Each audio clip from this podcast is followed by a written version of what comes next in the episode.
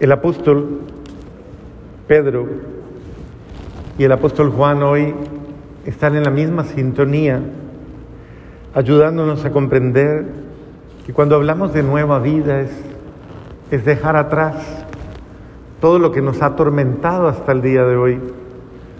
Y precisamente la liturgia pone este día como un alto para decirnos, recuerde que todo lo, lo viejo, todo lo, lo que a usted le ha venido marcando su vida y tal vez mortificando y ha venido, eso usted ya tiene que, primero que todo, reconocerlo, ¿no? Porque son los dos pasos. Primero reconózcalo, reconozca, reconozca sus equivocaciones, reconozca sus errores, reconozca y acéptelo, porque es prudente, o sea, es bueno, es sano, es sano que usted sepa aceptar, sepa ser humilde y aceptar. Eh, a veces tenemos la tragedia de, encontrarnos de pronto en situaciones en las que eh, por muchas razones puede ser que no, no, no, no nos dispongamos a reconocer nuestros errores por conveniencia, por miedo, por inseguridad, porque pienso que voy a perder la autoridad, porque me van a juzgar, qué van a pensar de mí, eh, qué ideas se van a hacer de mí. Y a veces pensamos, no, qué pena yo, eh, la pena, la vergüenza de reconocer mis errores, mis fallas. El apóstol San Pedro le hace caer en cuenta a los sumos sacerdotes y a todos y les dice, miren, partamos de la verdad, ustedes lo mataron, Ustedes lo crucificaron, ustedes lo despreciaron. Y no los está juzgando, pero les está diciendo acepten sus errores, acepten su equivocación. Y además les está diciendo, porque eso que ustedes hicieron, que lo hicieron por ignorancia. Esto es muy importante, porque dentro de la fase del reconocimiento, de la ayuda, de la terapia del perdón, es importante comprender eh, esa, esa ignorancia que tiene el que se equivoca. Las palabras de Jesús en la cruz, ¿cómo fueron? Perdónalos, ¿por qué? ¿Y cómo se llama eso? Ignorancia. Ahora hay una frase que es muy cierta, dicen que la ignorancia es... Eso. Pregúntele al de al lado que si es atrevido, pregúntele. No, yo no le estoy preguntando nada raro, dije, pregúntele, ¿usted es atrevida? ¿Atrevido? No es nada raro, ¿no?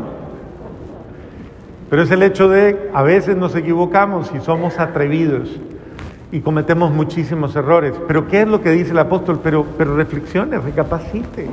Porque yo sé que lo que usted hizo lo hizo por ignorante, por ignorancia, por desconocimiento. Porque usted no sabía lo que hacía. Usted no sabía que estaba hiriendo su hogar, no, estaba, no sabía que quería a su, a su, a su marido con esa actitud, no sabía que quería a su esposa, quería a su padre, que estaba hiriendo a su, a su, a su familia, que estaba hiriendo a, a sus amigos. Usted no lo sabía, pero acéptelo, reconózcalo. Porque además de eso, y a pesar de, ese pecado, dice él de una manera bonita, eh, pero Dios cumplió así lo que había predicho por boca de los profetas, que su Mesías tenía que padecer.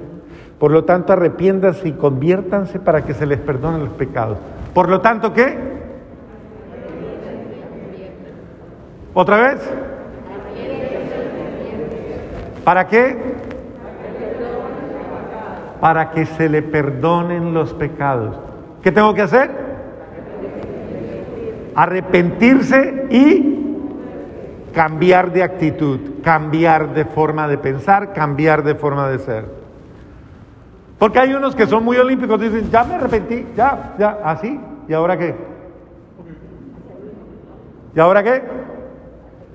Conviértase. ¿Cómo le dicen a usted cuando le ponen la señal de la cruz? el miércoles de ceniza. Conviértete y qué? Y cree en el Evangelio. El apóstol San Juan, en la segunda lectura, nos va a decir de una manera muy directa exactamente lo mismo. Si tienen la desgracia de pecar, porque es una desgracia, es una desgracia pecar. Si tienen la desgracia de pecar, que nos pasa constantemente, ¿no? Constantemente nos vemos haciendo lo que no queremos. ¿O a usted le gusta hacer cosas malas? Pregúntele al del lado, pregúntele. ¿A usted le gusta hacer cosas malas? ¿O es que se hace el tontito o la tontita? Dígale a ver. ¿Le gusta hacer cosas malas? Ah, bueno.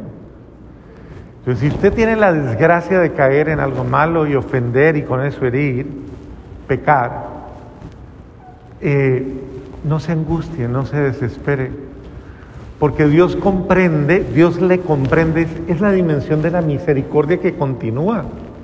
Dios comprende su debilidad y tiene un intercesor, o sea, es algo así como, como para, él, para la enfermedad, Él es la medicina. Pero lo bello de esto es que yo no puedo pretender que la herida nunca cierre. Por favor, la herida tiene que cerrar algún día. Si Jesús es la medicina, es la medicina para que yo me sane, no para que viva enfermo todo el tiempo. Entonces, busco a Dios para que Él me sane. ¿Y de qué me debe sanar? Bueno, el Evangelio narra acontecimientos, hechos muy puntuales de los apóstoles. El miedo, la cobardía, eh, la inseguridad, la falta de fe, la falta de confianza, todos esos sentimientos son muy propios de un ser humano y muy propios de ese reconocimiento, de esa culpa, de todo eso que viene. Pero Jesús, para no dejarlos así, quiso aparecerse, no para juzgarlos, no para condenarlos, no para criticarlos, sino para amarlos, para tener un gesto de amor, porque esa es la actitud de Dios. Dios viene a mi vida nunca para juzgarme, nunca para condenarme, nunca para hacerme sentir mal, sino para el contrario, recordarme cuánto me ama y que yo soy más grande que mi pecado. Vuelva y mire a la persona que está al lado.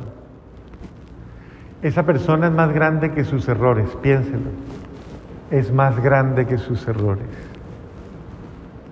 ¿Que se equivoca? Claro que se equivoca.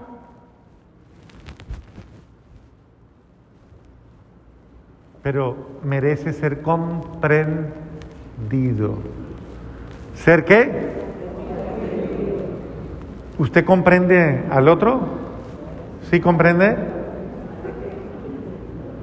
O le saca la paciencia, le saca la...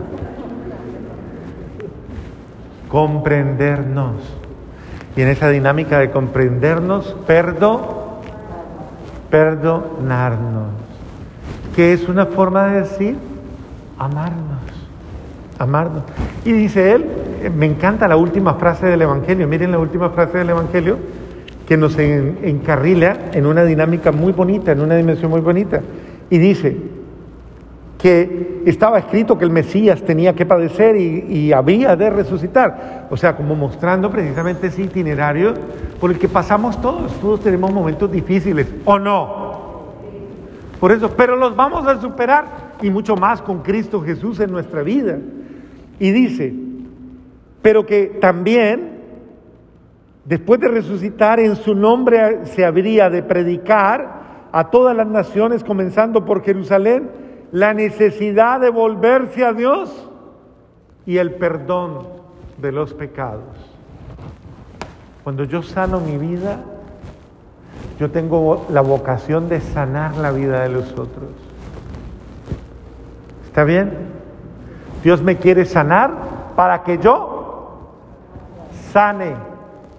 Dios me quiere sanar para qué? Para que yo le voy a hacer una última pregunta.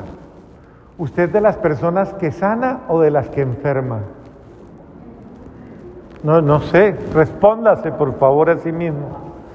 ¿Usted de los que sana a otros o los enferma?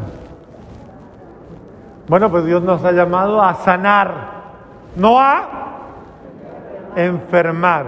Y por eso el único itinerario para ello es que si alguien tiene la desgracia de tener una herida abierta, deje que Cristo Jesús la sane para que usted pueda sanar su hogar, su vida, su familia y a todos los que se relacionan con usted. Amén.